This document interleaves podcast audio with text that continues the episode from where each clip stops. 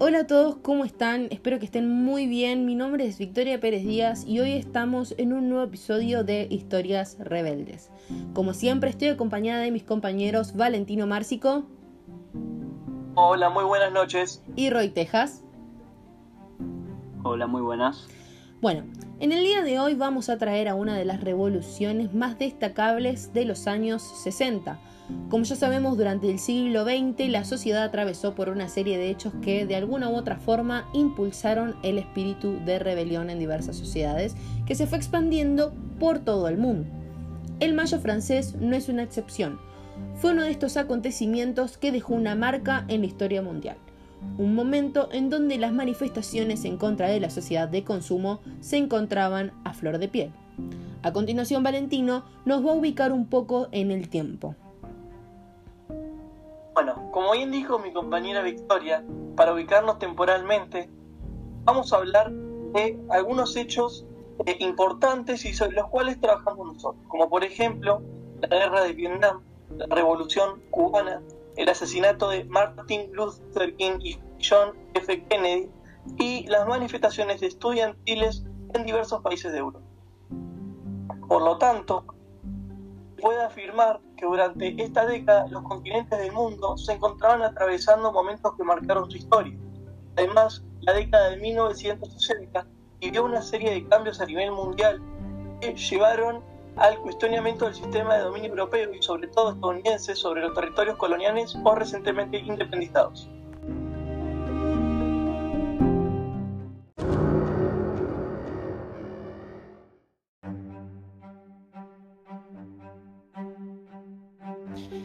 Muy bien, ahora vamos a comenzar con el inicio de esta historia.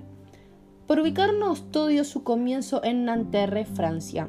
Allí se podían ver las diferentes respuestas a las manifestaciones que se imponían a la guerra de Vietnam, reclamos por derechos a celebrar reuniones políticas y otro tipo de reclamos que proclamaban una mayor libertad sexual.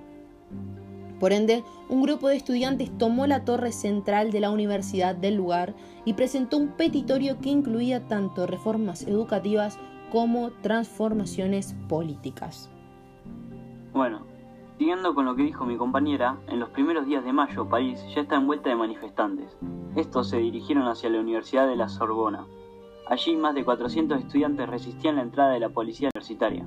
Así fue como el presidente Charles de declaró el estado del sitio e implementó el uso de la coacción física sobre los jóvenes. Una de las noches más emblemáticas de este periodo fue la del 10 de mayo en el barrio latino. Las fuerzas especiales reprimieron de forma violenta, por ende los estudiantes respondieron arrojando adoquines, volviéndose esto en un ícono de aquellas revueltas. En las centrales obreras y sindicales se habían mantenido al margen hasta cuando convocaron a una huelga general. A su vez, representantes del Partido Comunista y del Partido Socialista salieron a las calles para también apoyar estas revueltas. Pararon los trenes, las fábricas, los aeropuertos, etc. Estas revueltas no se hicieron por sí solas. Hubieron personajes que se destacaron. Daniel Cohn-Bendit, quien fue el vocero de los estudiantes del mayo del 68. Recuerda las manifestaciones con la frase queremos vivir como lo concebimos. Este mismo también decía que el Mayo francés era un movimiento que tiene como énfasis la autonomía y las opciones de vida de los individuos. Es decir, una revuelta por la vida cotidiana, la música, la sexualidad y la liberación.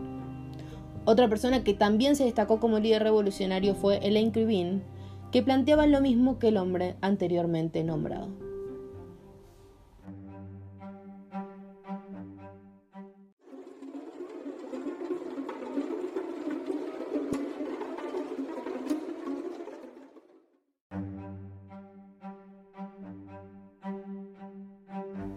Para finalizar con esta gran manifestación, el presidente de Francia avisó elecciones anticipadas y su partido, la Unión por la Defensa de la República, salió victorioso. Y Georges Pompidou, quien había sido su primer ministro durante la revuelta, asumió la conducción. Sin embargo, las calles siguieron siendo el escenario político por excelencia. Al mismo tiempo, esta dejó grandes consecuencias. El Mayo francés provocó una gran serie de protestas. En Estados Unidos la protesta se genera contra la guerra de Vietnam, en Europa generó movimientos terroristas y en América Latina se aceleró la revolución cubana, a mano de Fidel Castro y Che Guevara. Estas son algunas de las revoluciones que se generaron en consecuencia del Mayo francés.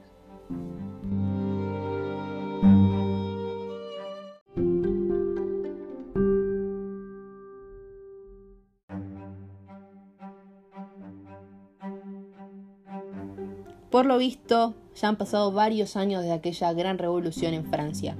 La pregunta que todos nos hacemos ahora entonces sería, ¿qué es lo que quedó de todo aquello? Principalmente dejó una marca en la historia de la cual podemos hablar en todo tipo de ámbitos, en la escuela, en la universidad, leerlo en libros, escucharlo en música. Por lo tanto, sigue despertando pasiones y el interés revolucionario en muchas sociedades.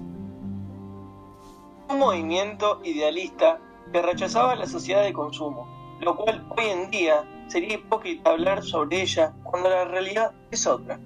Realidad es que todo lo que nos rodea consume y nos consume a nosotros mismos.